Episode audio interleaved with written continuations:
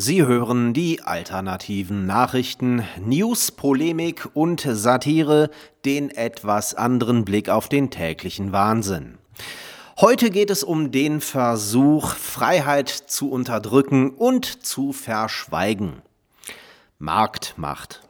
Das Bundeskartellamt hat ein Verfahren gegen Amazon nach den neuen Vorschriften für Digitalkonzerne eingeleitet.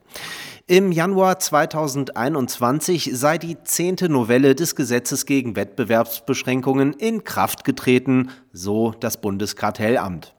Eine zentrale neue Vorschrift erlaubt der Behörde ein früheres und effektiveres Eingreifen, insbesondere gegen Verhaltensweisen großer Digitalkonzerne.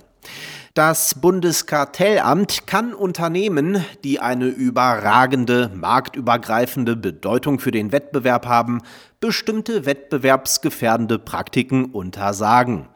Beispiele für Verhaltensweisen, die nach der neuen Vorschrift untersagt werden könnten, sind die Selbstbevorzugung von konzerneigenen Diensten, das Aufrollen noch nicht beherrschter Märkte mit nicht leistungswettbewerblichen Mitteln, etwa Kopplungs- bzw. Bündelungsangebote oder die Errichtung oder Erhöhung von Marktzutrittsschranken durch die Verarbeitung wettbewerbsrelevanter Daten. Das alles hört sich zunächst einmal toll an, so herrlich verbraucherfreundlich. Aber ist es das wirklich? Nein, ist es nicht.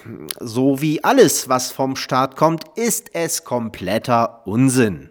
Ja, mehr noch, es ist schädlich. Und zwar in erster Linie für den Verbraucher. Man kann Amazon mögen oder nicht, das ist jedem selbst überlassen.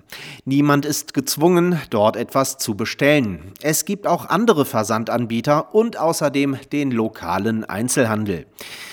Dass dieser momentan in weiten Teilen lahmgelegt ist, liegt nicht an Amazon. Nein, das liegt auch nicht an Corona. Das liegt einzig und allein an den epochalen Fehlentscheidungen des durch und durch inkompetenten, täglich totalitärer werdenden Terrorregimes einer ehemaligen FDJ-Sekretärin für Agitation und Propaganda und ihrer zahlreichen Vasallen in den Parlamenten, Behörden, Medien und Gerichten.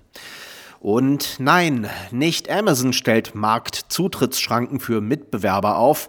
Dazu hat das Unternehmen gar nicht die Macht. Das kann nur die Politik, allen voran Berlin und Brüssel, durch schwachsinnige Gesetze und überbordende Bürokratie, die es kleinen Start-ups nahezu verunmöglichen, ein Bein auf die Erde zu kriegen. Amazon die Selbstbevorzugung von konzerneigenen Diensten vorzuwerfen, ist geradezu grotesk. Warum sollten die ihren eigenen Produkten und Diensten nicht den Vorzug geben? Soll Coca-Cola jetzt auch Pepsi-Cola vertreiben?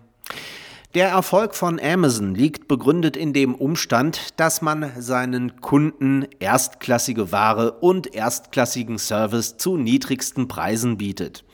Jeder staatliche Eingriff, der Amazon dabei behindert, führt zwangsweise zu höheren Preisen und oder schlechterem Service. Das ist brüllend logisch. Und das ist eben nicht verbraucherfreundlich.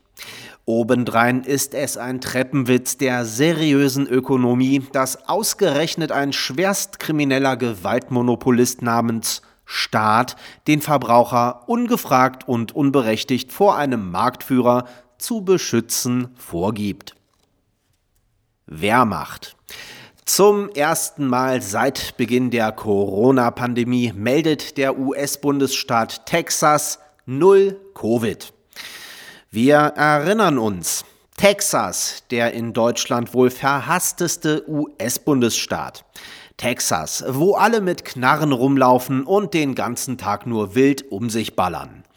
Texas, wo sie Trump lieben. Texas, wo schon vor Monaten sämtliche Corona-Maßnahmen vollständig beendet wurden. Texas, wo es verboten ist, Impfnachweise zu verlangen. Verantwortungslose Massenmörder haben sie geschrien. Eure Krankenhäuser werden überlaufen, haben sie geschrien. Die Covid-Toten werden sich auf den Straßen stapeln, haben sie geschrien. Bald sterben bei euch mehr Menschen an Corona als an der ständigen Rumballerei, haben sie geschrien. Das wahre Problem ist jedoch, dass man in unseren staatlichen und freiwillig gleichgeschalteten Mainstream-Medien in der Corona-Diktatur noch nicht einmal erfährt, wenn es aus Texas lautstark schallt, Fuck you. Sie hörten die alternativen Nachrichten. Zusammenstellung und Redaktion die Stahlfeder. Am Mikrofon verabschiedet sich Martin Moczarski.